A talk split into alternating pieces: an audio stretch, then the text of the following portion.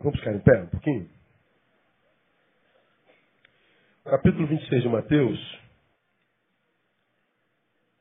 revela a trama para matar Jesus, até o versículo 5.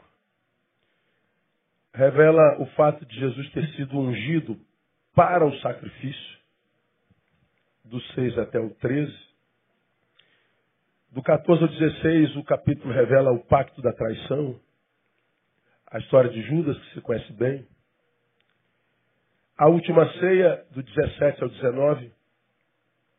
Nessa ceia, do 20 ao 25, Jesus revela ao traidor, aquele que mete a mão comigo no prato. Do 26 ao, 20, ao 30, ele celebra a ceia e fala do significado dela. Do 31 ao 35, ele prediz a traição de Pedro.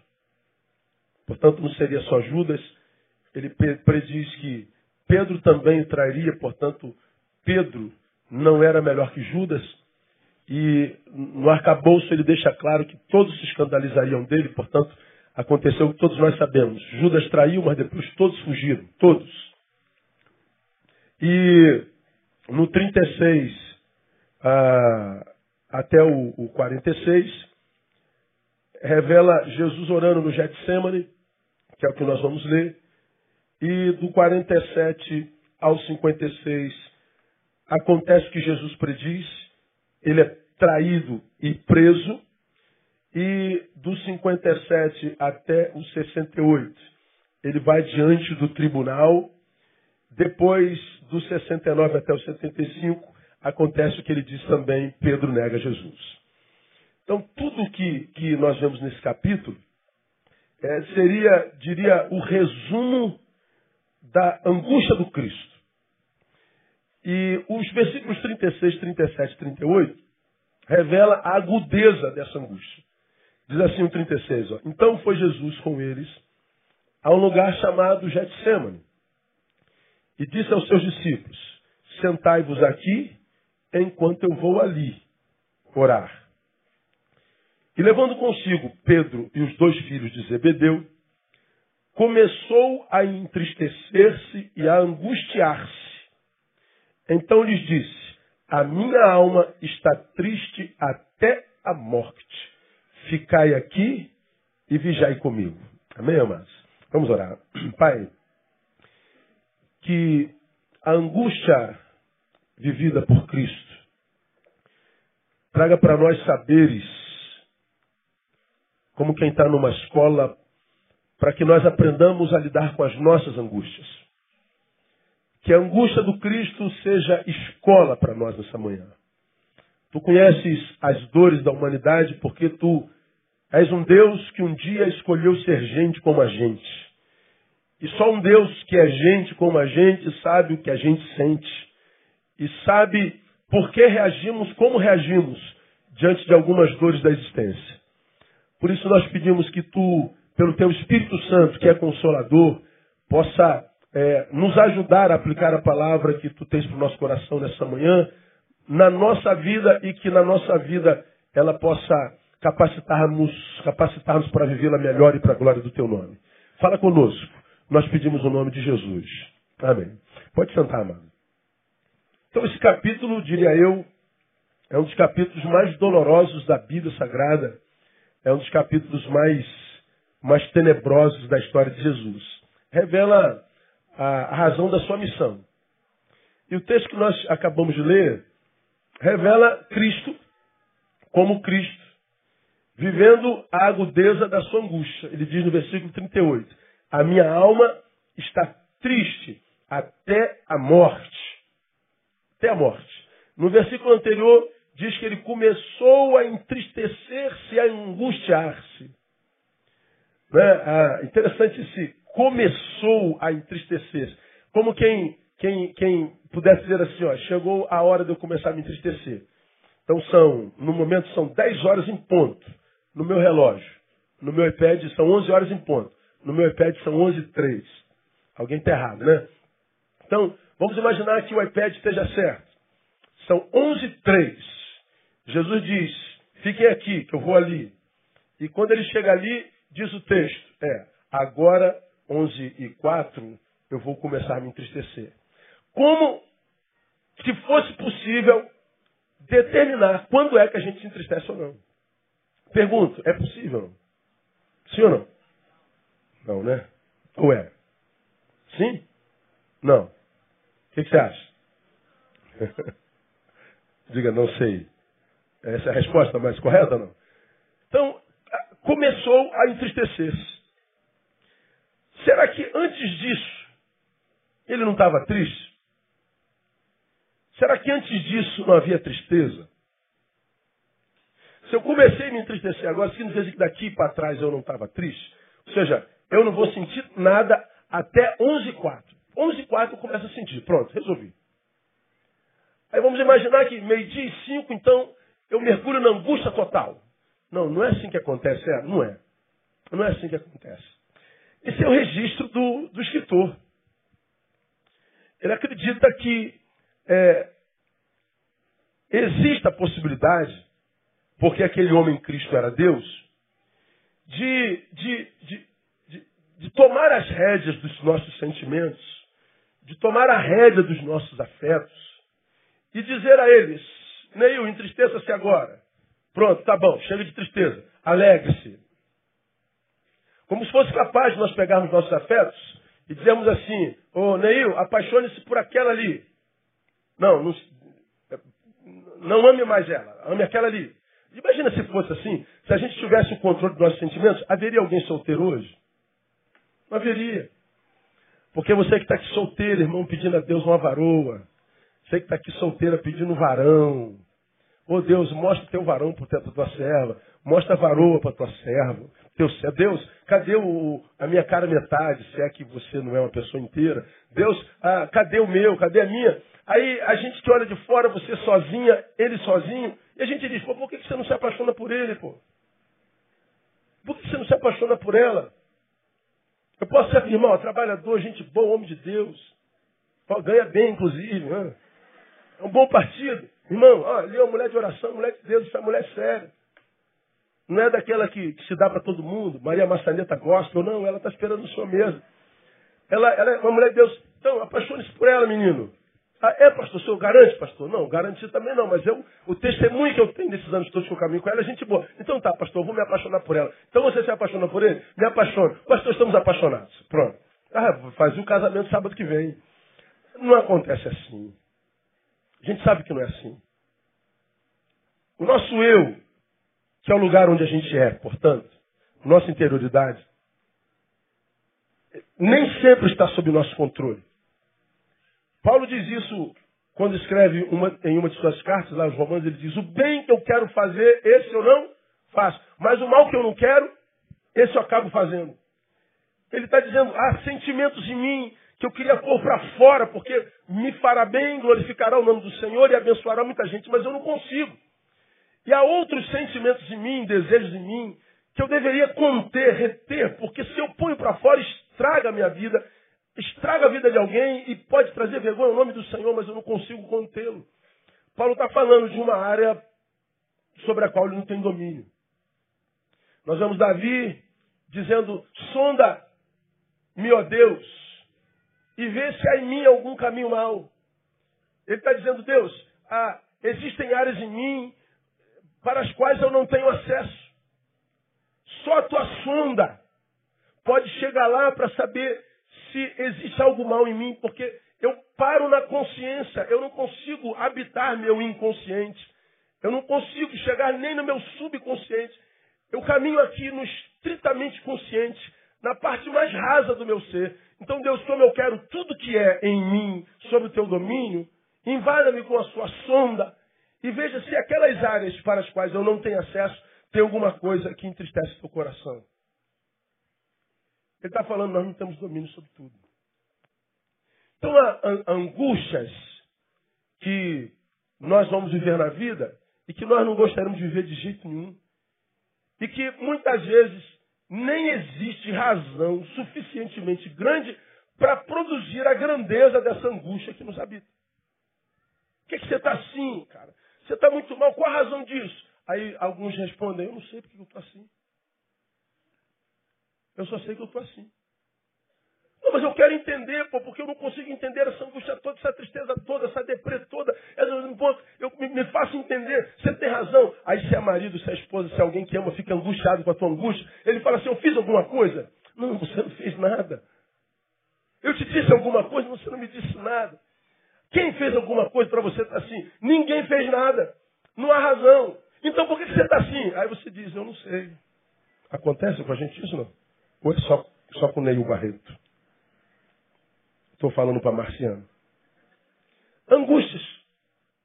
E olha, acontece com todo ser vivente. Mesmo que esse camarada ou essa mulher que está sentada do seu lado com essa cara de santarrão, daqueles que parecem mais santos do que Jesus, e que parece que a santidade lhe roubou a humanidade a ponto dele não sentir as angústias do ser. É mentira. Ele é um angustiado mentiroso. Então é melhor ser só angustiado. Jesus, que era Deus, nesse episódio era gente, e gente totalmente. E porque gente totalmente, mesmo sendo Deus, ele vive angústias.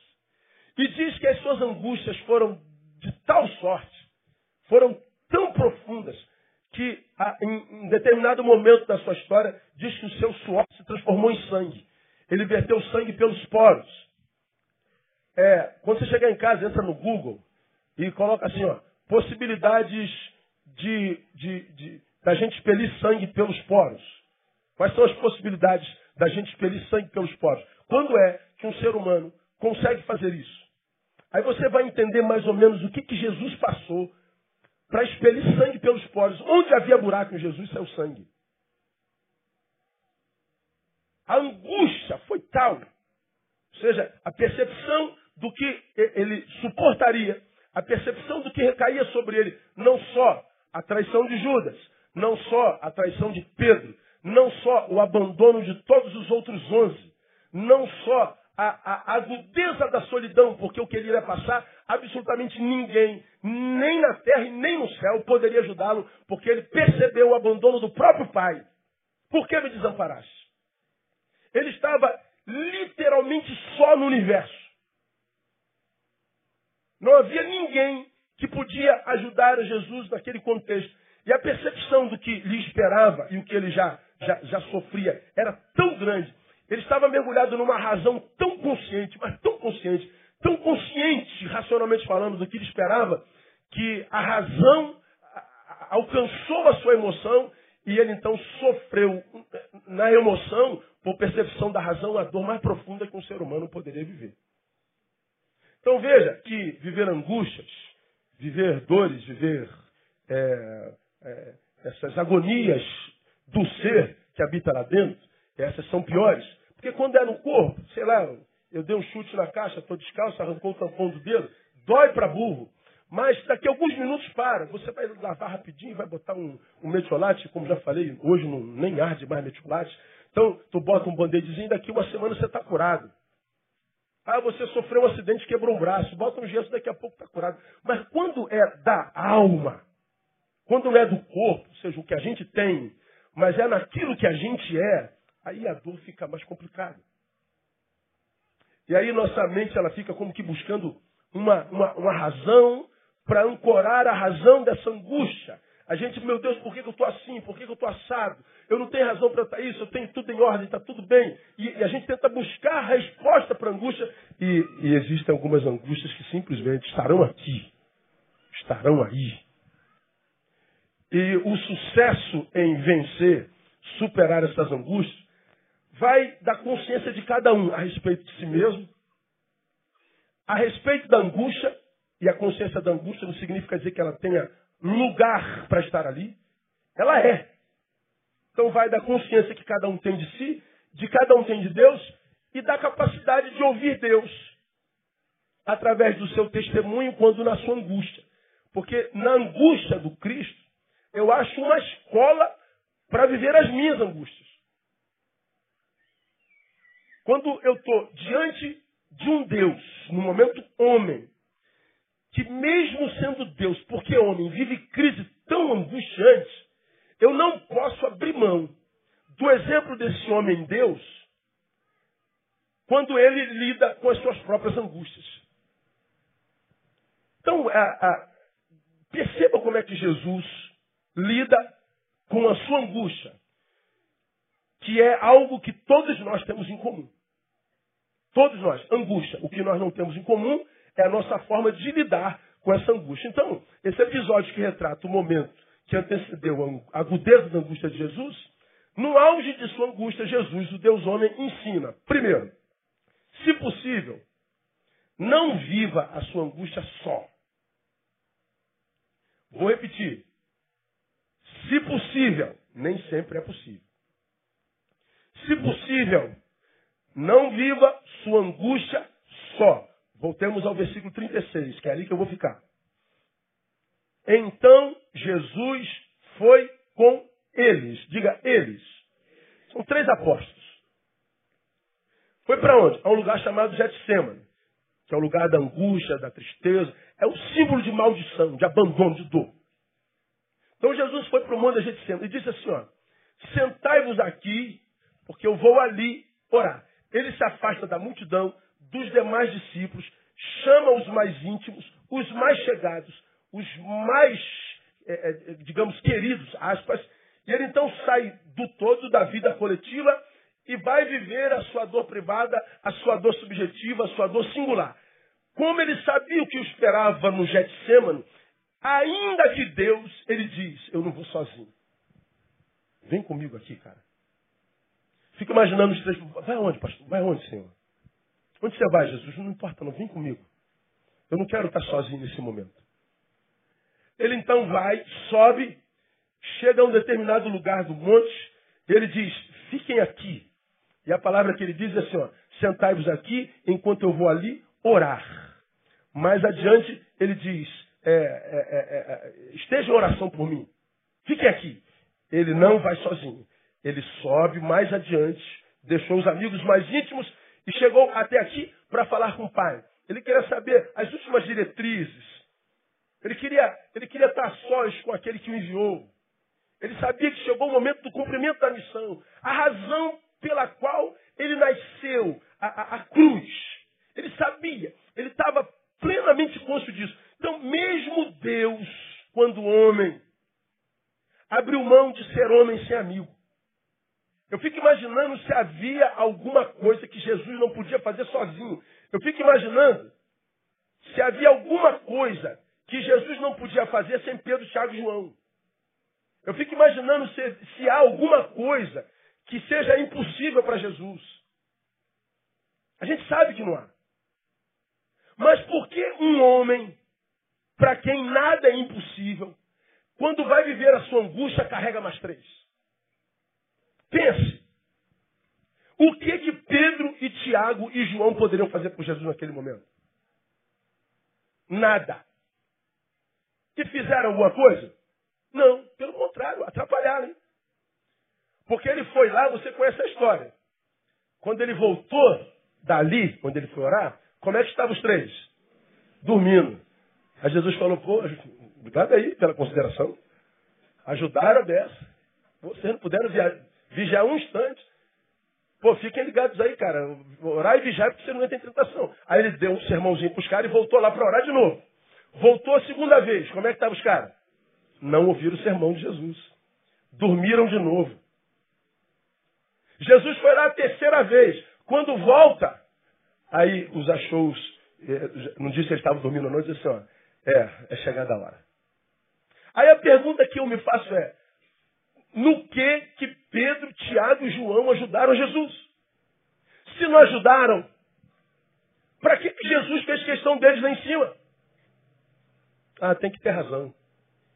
E para mim, a principal delas é, é para ensinar que toda vez que a gente sobe para o monte da agonia, toda vez que a gente sobe para o monte da solidão, toda vez que a gente se encontra com aquilo com que, é, quando nos encontramos, nos faz sofrer.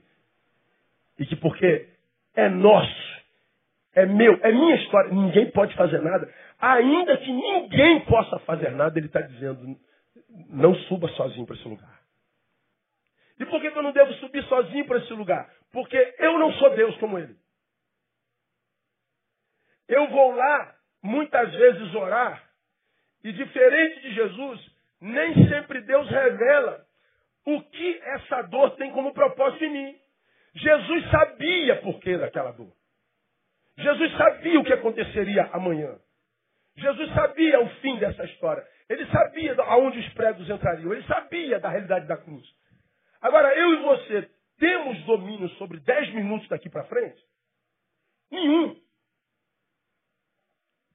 Então ele está dizendo, quando eu levo Pedro, Tiago e João, eu não levo porque eles podem fazer alguma coisa por mim. Eu levo para que vocês, meus discípulos, que receberão essa palavra depois, entendam que você não pode subir esse monte da agonia sozinho. Você não pode achar que você não precise de ninguém. Mesmo que alguém não possa fazer nada por você, você precisa desse alguém que nada pode fazer por você. Por quê? Porque tudo que ele pode fazer, às vezes é suficiente, é só lhe ministrar a sua presença. Mais nada. Cara, um dos momentos mais difíceis da minha vida, os, os familiares que porventura estejam aqui e, e, os parentes mais antigos, no meu ministério, foi um dia que eu tentei, eu falei, eu não tenho vocação para ser pastor, vou, vou largar o ministério. No início.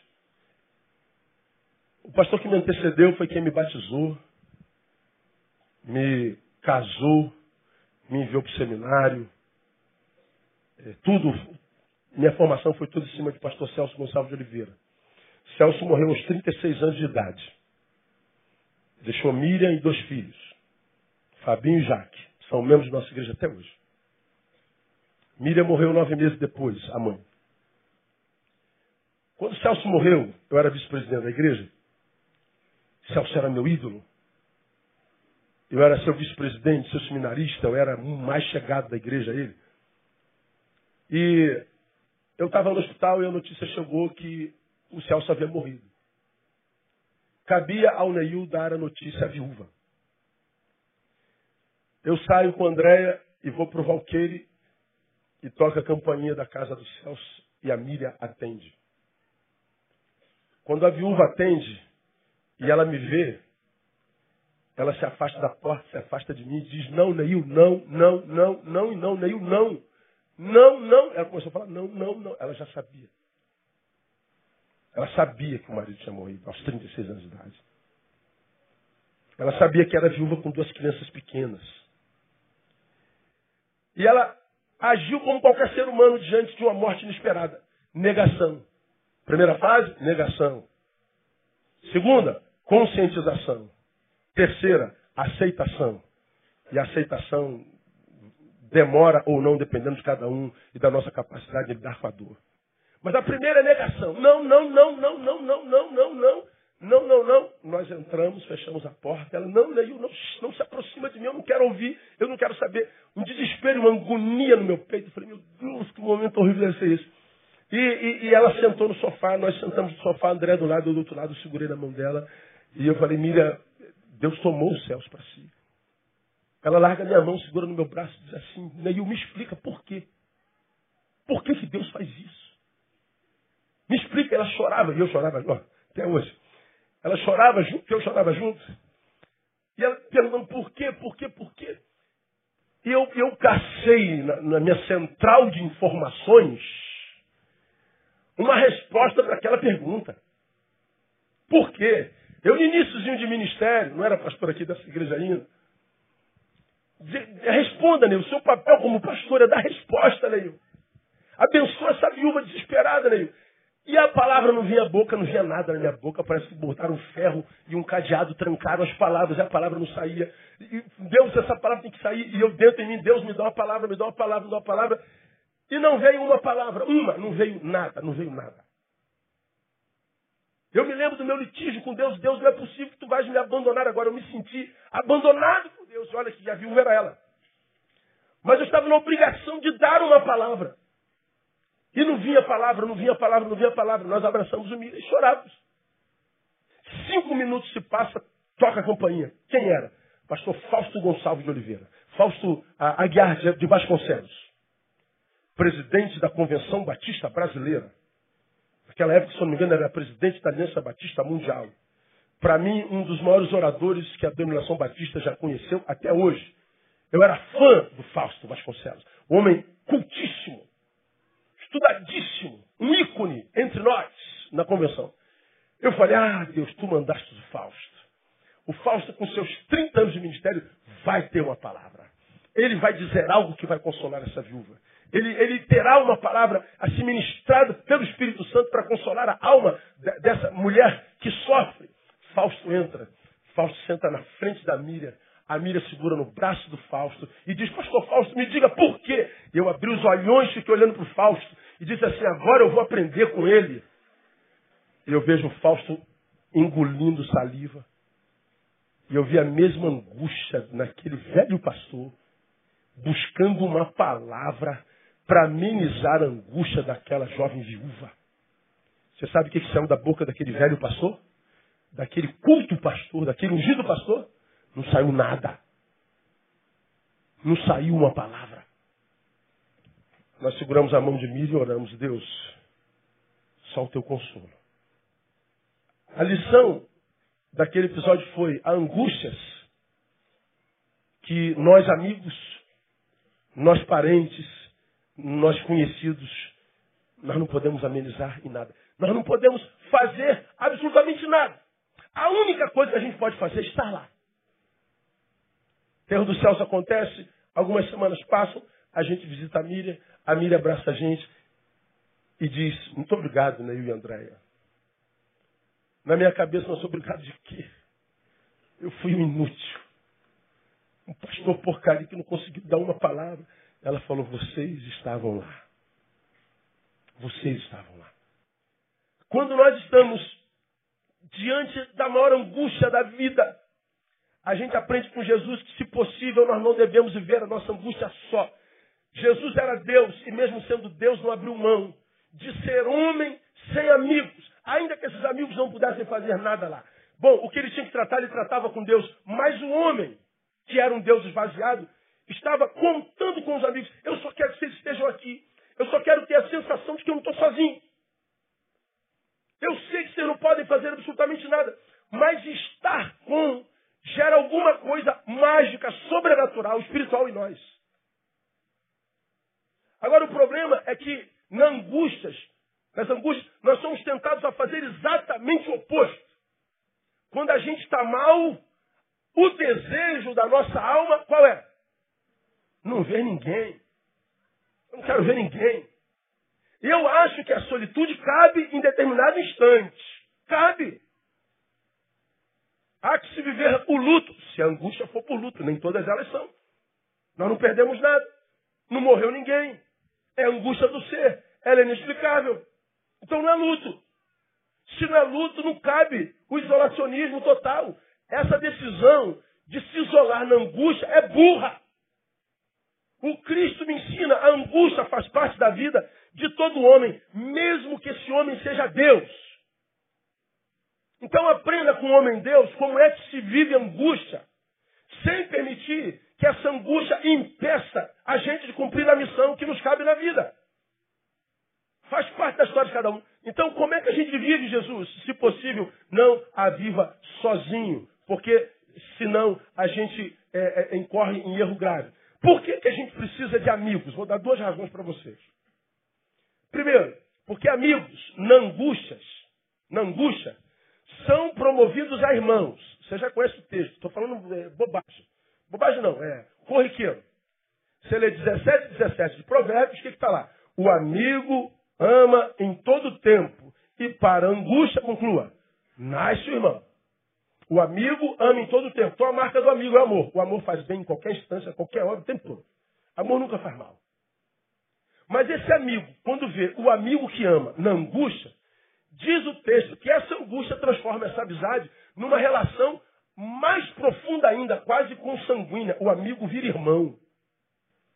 Qual a diferença do amigo para o irmão? É porque o amigo pode deixar de ser. O irmão jamais deixa. O meu irmão consanguíneo. Eu tenho um irmão chamado Ney e um irmão chamado Nélio. Além da irmã chamada Nery e da irmã chamada Nelly. Ney, Ne. Nelly, Nélio, Nery e Neil. Tudo com NE. coisas de papai e de mamãe de antigamente, né? Então, é, nem tão antigamente, porque aí veio Neil, aí veio Tamara, TH, Thaís com TH. Sei lá como é que vai ser o nome dos filhos da Thaís e da Tamara, né? Deus tenha misericórdia. Então, eu tenho um irmão chamado Ney. Vamos imaginar que eu tenho uma briga violenta com Ney, nós chegamos até nos agredir fisicamente, e eu digo, eu te odeio, eu não quero mais saber contigo, não falo contigo nunca mais. E é possível que eu não fale com Ney nunca mais. Ele não deixa de ser meu irmão por causa disso. O irmão deixa de ser amigo, mas não deixa de ser irmão. O amigo deixa de ser amigo. Quando a Bíblia diz assim, que na angústia esse amigo vira irmão, ele está dizendo, vocês vão se solidificar de tal forma que mesmo brigando, vocês vão estar unidos. Por quê? Porque a relação do amigo na angústia vira uma relação tão profunda, quase tão sanguínea, que nem a, a, a frustração com o outro, nem a traição do outro é, é, é capaz de, de, de, separar vocês. Eu posso não falar mais contigo, você está sentado lá no último banco, eu estou aqui, eu me decepcionei contigo, mas não adianta, eu vou continuar amando você. Vira irmão. Vamos estar ligados por alguma razão. Estamos numa, numa, numa profundidade relacional tão grande que é possível que, por causa da grandeza da evolução dessa relação, todos os outros problemas que nós tenhamos vivido, que são cronológicos, vão ser superados porque existe em mim e no amigo que se transformou em irmão na angústia, algo tão grande que nada mais nos separará. Então por que, que eu não posso ver angústia sozinho? Porque amigo na angústia vira irmão, é promovido a irmão. Ou seja, se de um lado, grave isso você que está em angústia, se de um lado a angústia gera dor, por outro lado enriquece a minha existência. Quando você está sofrendo angústia, principalmente aquela que não se explica, são as que mais doem. E quando você age como Cristo, não abre mão dos amigos, você sim está sentindo dor, mas ao mesmo tempo essa dor está enriquecendo a tua vida, por quê? Porque está produzindo evolução nessas tuas amizades. Ela está produzindo uma conjunção dessa relação de gente que já está junta no amor de Deus e no amor humano. Essa angústia, ela está amalgamando, ela está é, derretendo a todos, digamos assim, e fazendo de todos um só. Então, a angústia que a gente sofre não é sempre é, é, sinônimo do abandono de Deus, como alguns angustiados que incorrem num erro grave é, insistem em dizer que é abandono de Deus. A angústia que eu estou sofrendo é porque Deus não está cuidando. A angústia que eu estou sofrendo é porque Deus não se importa. A angústia que eu estou sofrendo é abandono de Deus. Deus não pode existir. Meu Deus, se Deus existisse, não haveria dor, não haveria angústia. Pois é, essa angústia que você insiste em achar que é maldição, pode ser a metodologia que Deus está usando para enriquecer a tua vida mais do que todos os tempos da tua história. Veja que coisa interessante. Se de um lado gerador, do outro lado, enriquece minha existência. Por quê? Porque ela tem o poder de fazer de um passageiro na jornada a extensão de mim mesmo.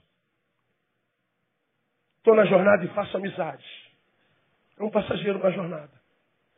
Se a angústia vem e nós não nos separamos, ou seja, eu me isolo de você porque eu estou sentindo dor, ele se isola de mim porque está sentindo dor, mas se a gente continua vivendo essa amizade em amor, que enriqueceu a nossa vida desde quando ela começou, se a gente não se abandona, se a gente não, não larga essa, essa, essa, essa permanência na relação, faz desse passageiro de jornada a extensão de mim mesmo. Ou seja, depois da angústia, eu nunca mais viverei solidão. Nunca mais. Porque o passageiro de jornada virou extensão de mim mesmo. Agora, por que, que alguns estão sendo carcomidos pela solidão? Pastor, eu estou angustiado. É, mas o que está te matando não é angústia, é solidão. Está te matando não é depressão, é solidão. O que está te matando não é, não é a tristeza, é solidão. Está passando pela, pelo vale da sombra da morte sozinho. E muitas vezes, passando pelo vale da sombra da morte sozinho por opção. Porque poderia estar com mas nós preferimos nos isolar, sermos acometidos muitas vezes por coitadismo, por orgulho, ou por qualquer outro sentimento, qualquer sensação. Bom, o fato é, nós não estamos mais juntos. E aí se alguém perguntar, por que você não está lá? Ah, não estou me sentindo bem, não. Ó, essa, essa é a frase. Sumiu, irmão. É, pastor, não estou andando muito bem. Mas não era para você estar mais. Pra... Não, estou cuidando, estou cuidando de mim, depois eu volto. Como é que você está cuidando de si? Ah, me deu isolada. Ah, tá. Tá bom. Eu respeito. Eu fico pensando, Deus, por que, que as pessoas fazem isso consigo? O que você está fazendo é autossabotagem, cara. O que você está fazendo é perpetrando a dor, implementando a dor, cronificando a dor. Amizade, você já ouviu aqui, é a junção de dois mundos. Nessa junção, esses mundos se multiplicam porque agora dois. Quando a gente junge esses mundos que se encontraram na amizade, eles amplificam nossos espaços. Eles amplificam nossos lugares. Nós vamos falar sobre isso já já. Você vai ver só que coisa legal. É uma junção de dois mundos. Ao, ao passo que o oposto é verdadeiro. No equívoco relacional, por exemplo, você deixa gente boa para se relacionar com gente que não presta. Não é, é junção de dois mundos, é. Mas porque o outro não presta, o que, que ele faz? Ele rouba parte do seu. Ele não acrescenta nada e rouba parte do seu. Você empobrece. Ah, por isso que eu me isolo. Pois é, você pode não ter perdido nada, a não ser a oportunidade de crescer. Então, se você se relaciona mal, você é roubado de si e perde. Se você não se relaciona, perde, porque abriu mão do privilégio de crescer. Ora, se eu tenho angústia no meu mundo, meu mundo jungiu, fundiu com dele, ora, eu posso de vez em quando passar por mundo dele para respirar um pouquinho. É aquela gente que a gente chama de ilha, né? Você está no mar querendo te afogar, aí aparece aquela pessoa que você ama. E aquela pessoa que a gente ama faz com que a gente construa um planeta habitado por dois seres apenas. Naquele mundo só tem vocês dois. E naquele planeta não há problemas. Naquele planeta não existem dores. Porque naquele planeta não existe mais ninguém, nem coisa alguma. É como o romântico, né? Que, que, que, que diz para a namorada, isso aqui isso é antigo, viu gente? Isso não é meu não. Aí ele diz assim, é, é, ela pergunta assim, o que, que você mais gosta de mim? Aí ele diz assim, eu gosto no que eu me torno quando eu estou com você. Olha que lindo. Isso é verdade, você sabia? Quando eu estou com a Andréia, que não está aqui hoje, eu sou um, um. Quando eu estou com o Zé, eu já sou outro Zé. Quando eu estou com o Romão, Romão, eu sou outro. Mesmo sendo o mesmo. Zé nunca terá o que André tem. Quando eu estou com um estranho, que eu não conheço o nome, não tenho nada em comum, eu sou outro. E quase sempre quando eu estou aqui com esse estranho, eu tenho que me doar esse estranho. E nesse tempo que eu me dou um estranho, eu não estou pensando na dor que o Zé me causou, ou o André me causou. O outro se torna uma ilha na qual eu respiro. Dá para morar na ilha a vida inteira, se você está no Oceano Atlântico, teu navio afundou, tu achou aquela ilhazinha de desenho animado só tem um coqueirinho com coqueiro em cima. Dá para viver ali? Não. Você vai sobreviver ali. Mas você vai escrever com as folhas do coqueiro, help me. Não, você vai escrever só help. Para passar algum avião e, e, e, te achar e te tirar da ilha. A ilha é um socorro para que a gente não morra afogado. O que são os amigos? É essa ilha. Jesus está dizendo, olha, eu vou para o monte do, da solidão, eu vou para o monte da angústia, eu vou para o monte do sacrifício, mas eu quero ter alguém do meu lado. Ele está dizendo, se for possível, não abra mão de amizade. Então, algo que me causa, sinceramente, espanto hoje, é ver o quanto que as pessoas hoje é, fazem exatamente o contrário. Se afastam de gente que poderia ajudar muito, porque são fontes. E mais, se não eram fontes, por que, estava junto? Por que, que passa tanto tempo com gente que não é fonte de nada? Aí há um ditado aí, também não é meu não. Fala assim, a, é na dor que a gente sabe que é verdadeiro amigo. Não, a dor não, não revela verdadeiros amigos. Seleciona. A verdadeira amizade é aquela que é amizade, mesmo que nós não tenhamos nada para oferecer. Cara, não há nada que eu possa te oferecer. Não há nada que eu tenha que você já não tenha também. Por que você está aqui comigo, cara? Porque eu não estou aqui pelo que você pode me dar. Eu estou aqui pelo que você é. Então, se você tem, amém. Se não tem, amém também. É você, não é o que você tem. Essas são as verdadeiras amizades. Por isso, ô irmã, você que é, é, é, é solteira, está com 35 e, e, e, tem bom salário, é independente, tem casa própria, vira sozinho, porque você não consegue achar um homem fácil. Primeiro porque nós temos medo de mulheres independentes, que não dependam da gente. Talvez não nos obedecerá. Mulheres independentes assustam. E aí, quando, quando ele se aproxima, há tanta coisa em você, que para ele chegar em você, fica difícil. Aí tem um diploma, dois diplomas, três diplomas, tem um carro, tem a beleza, tem a imagem, tem a impressão, a leitura que eu faço. Então é tanta coisa em você que eu tenho medo de tentar atravessar tudo para chegar até você. É complicado pra caramba. Agora, quando os dois são um pé rapado. Molinho, irmão.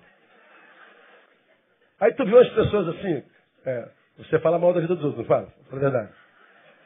Aí quando a gente está falando mal da vida dos outros, eu falo assim, fala mal da nossa vida também, né, André? Então, é, o tempo todo estão falando mal de mim, então vamos falar mal também da vida dos outros? Vamos. Às vezes a gente está se sentado olhando, eu falei, rapaz, essa pessoa casou, Deus é bom, né, cara? Cara, como é que conseguiu casar? E às vezes a gente vê assim, gente linda, maravilhosa, Deus quando criou devia estar namorando, como diria a música. De bom humor. Mas ela está solteira, ele está solteiro no caso. E você diz, meu Deus, por que eu não caso? Jesus tem misericórdia. Aí passa aquela pessoa que não tem um décimo da tua beleza. E está casada, feliz, bonita. Gente, como é que pode, meu Deus, Jesus? Aí tu vê ela casada, dá angústia, né? É por isso que eu estou angustiada, pastor. Não é possível. É, irmão. É que tem um monte de coisa para chegar até teu ser. Um monte de coisa. Quebra o dente, faz isso, alguma coisa. Raspa a cabeça, fica feia. Vai, vende tudo que tens, dá aos pobres. De repente você é casa. Né? Alguma coisa assim. Depois tu recupera tudo de novo. Então é complicado. Então, o verdadeiro amigo é aquele que é amigo e mesmo que a gente não possa oferecer absolutamente nada. Então, escuta o que eu estou te falando. Não abra mão dos seus amigos. Porque é nessa angústia que eles vão se, se transformar em irmãos. Um caminhante de jornada, um parceiro de jornada, vira irmão. É, é, essa angústia nos enriquece. Depois que a gente é enriquecido pela angústia nessa amizade, nunca mais a próxima angústia será igual a essa aqui. Primeiro, porque ela virou história. Eu já tenho um histórico de superação. E eu sei como venci. E aquele que estava do meu lado continua. Então, abandonar amigos nessa hora não é nada inteligente. Você já ouviu aqui falando sobre amizade numa outra perspectiva? Citei 18.1 de Provérbios, onde o, o, sábio diz assim, aquele que busca seus próprios interesses, não, aquele que anda só, ah, insurge, não, busca seus, não.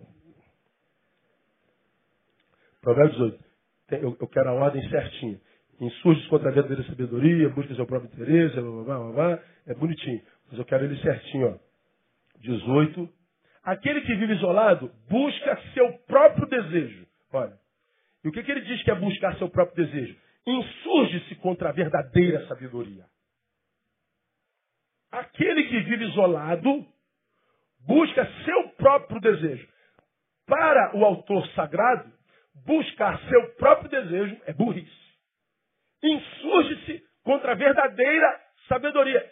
Ele pode achar que está dando um passo certo. Não, tô, não estou bem, eu não quero ver ninguém, eu não quero me relacionar com ninguém, eu estou angustiado, eu preciso me isolar. Bom, parece sábio a tua decisão. Mas para o sábio, não é não. Você não está tomando atitude sábio. Você está abrindo mão de gente fonte. Você está abrindo mão de enriquecimento. De ver o seu mundo ampliado. Por que, que eu não posso abrir mão de amigos? Segundo, porque amigos são os que fazem da nossa vida uma realidade possível. Eles fazem da nossa vida uma realidade possível. Por quê?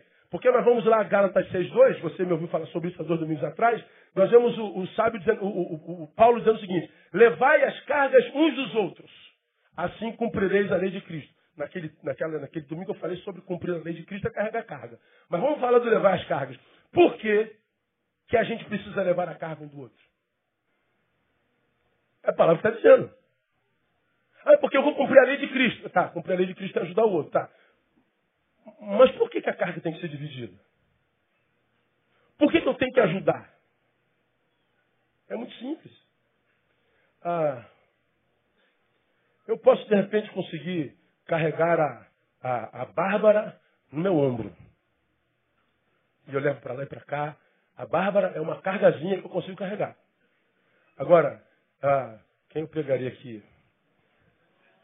Sem que seja bullying. Estou apontando para o Tom. Agora, se eu pego o Tom, negão desse tamanho, tentar botar nas minhas costas, é possível que eu encurve e caia. A, a carga bárbara eu consigo carregar. Mas a carga tom eu não consigo carregar. Aí vem a palavra e diz o quê? Abandona o tom. Não, o que, que ele diz? Divide a carga. Romão, me ajuda a carregar esse negão aí. Aí já dá para carregar o negão. Por que, que a Bíblia diz que eu preciso dividir as cargas? Porque algumas cargas seriam impossíveis de serem carregadas sozinhos. Porque algumas cargas viriam sobre nós, que seriam, se sozinhos, impossíveis de serem carregadas. Eu já sei o versículo que está indo na tua cabeça aí. Ou seja, se essas cargas forem carregadas quando nós estivermos sozinhos, elas transformariam nossas vidas numa realidade impraticável. Qual a tua missão, Neil? Carregar o tom. Então essa missão é impraticável. Né? Não, mas é teu momento. Esse é o, isso, é, isso é o que a vida preparou para você, para esse cronos. Tua missão é essa. É carregar essa carga. Eu não consigo carregar essa carga. É impraticável. Bom, você não cumpriu a missão. Morre? Não. Mas não enriquece. Um vazio na tua vida.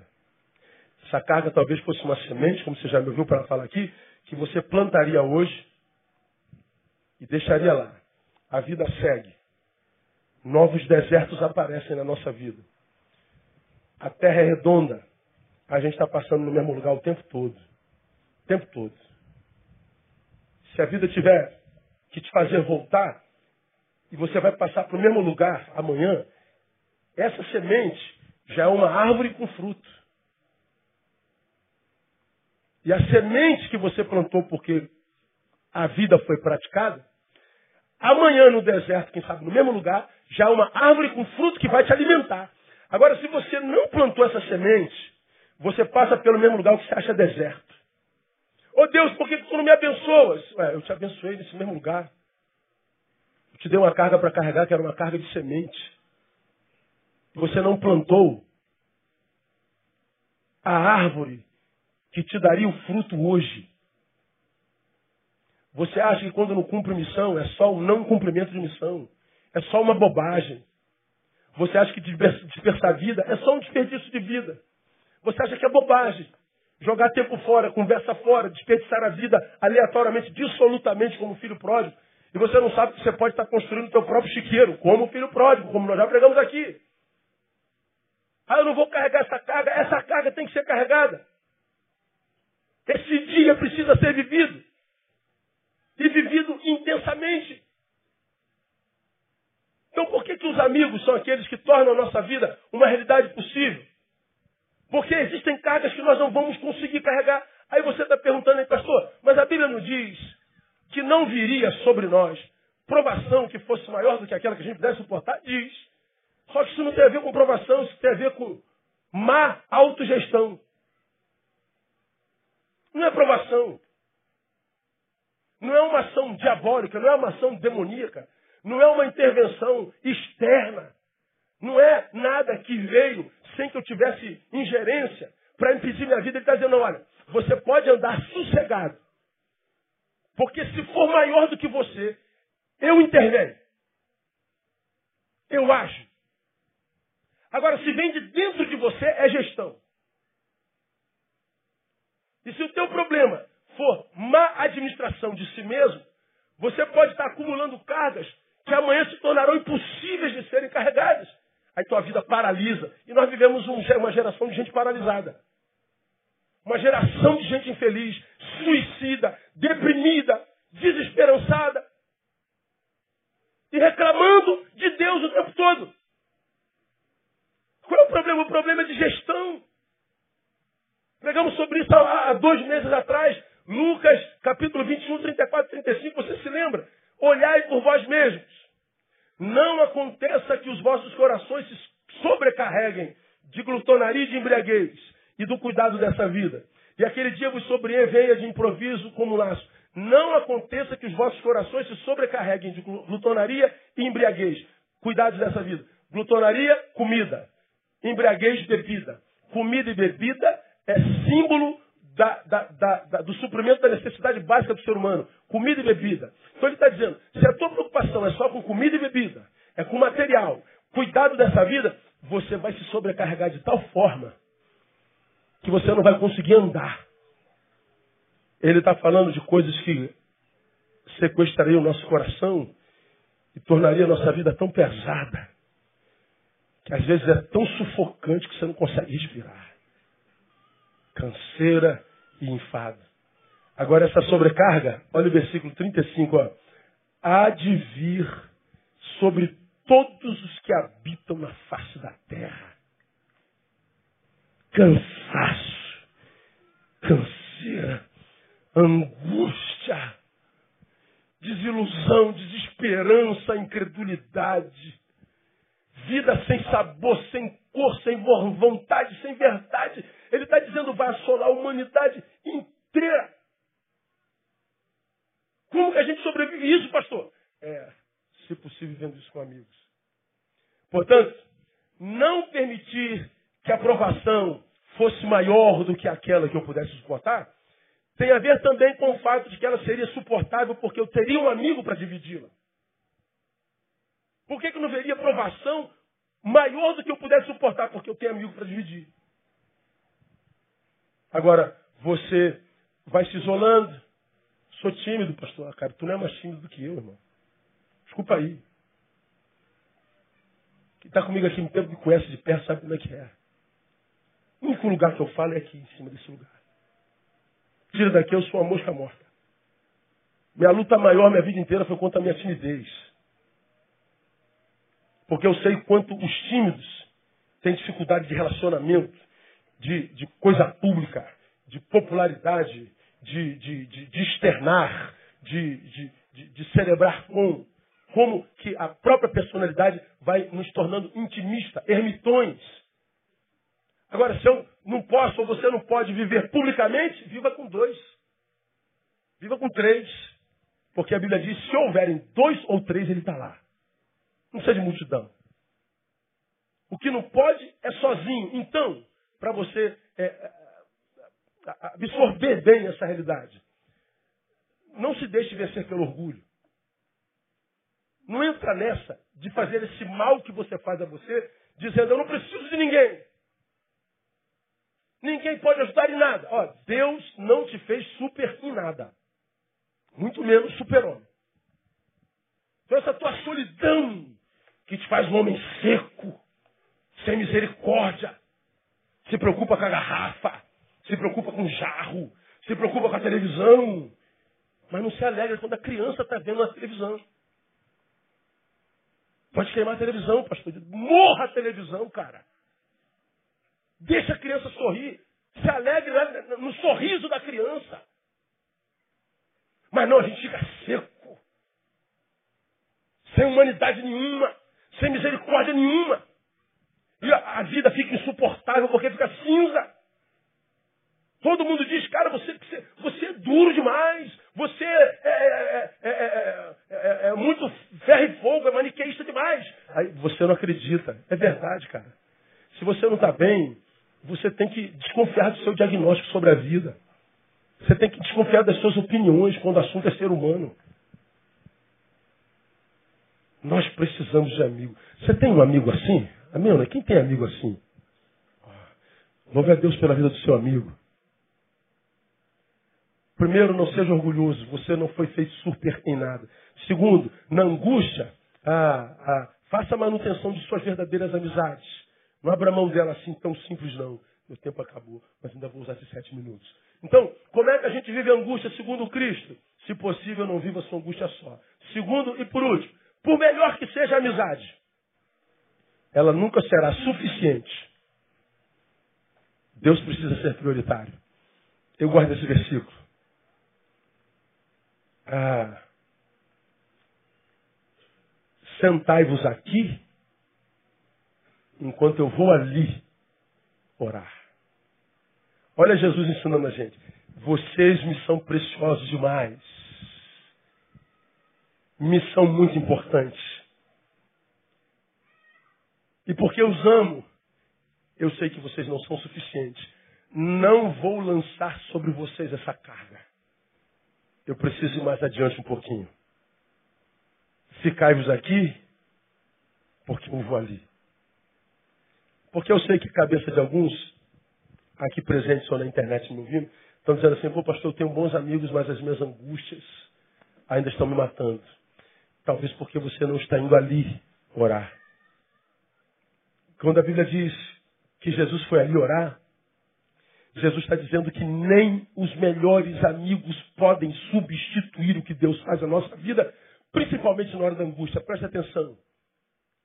Por que, que ninguém pode substituir Deus? Ajudam muito, mas ainda assim não são suficientes. Jesus ensina isso. Primeiro, por que, que eu não posso tirar Deus da prioridade na minha vida? Primeiro, porque não fazer dele o primeiro é pecado. Mas buscar primeiro o quê? Acabou. Isso é uma ordem, não é sugestão. Quem tirou Deus da prioridade vive em pecado. E o pecado blinda céu. Faz a separação entre vós e vosso Deus. Então já é uma razão para botar Deus em primeiro lugar. Principalmente na angústia. Segundo, por que, que eu não posso tirar Deus de prioridade? Porque na angústia, na angústia, nós temos um inimigo que, sem que tenhamos estratégias desse Deus, pode arrefecer até mesmo o poder da sua obra em nós.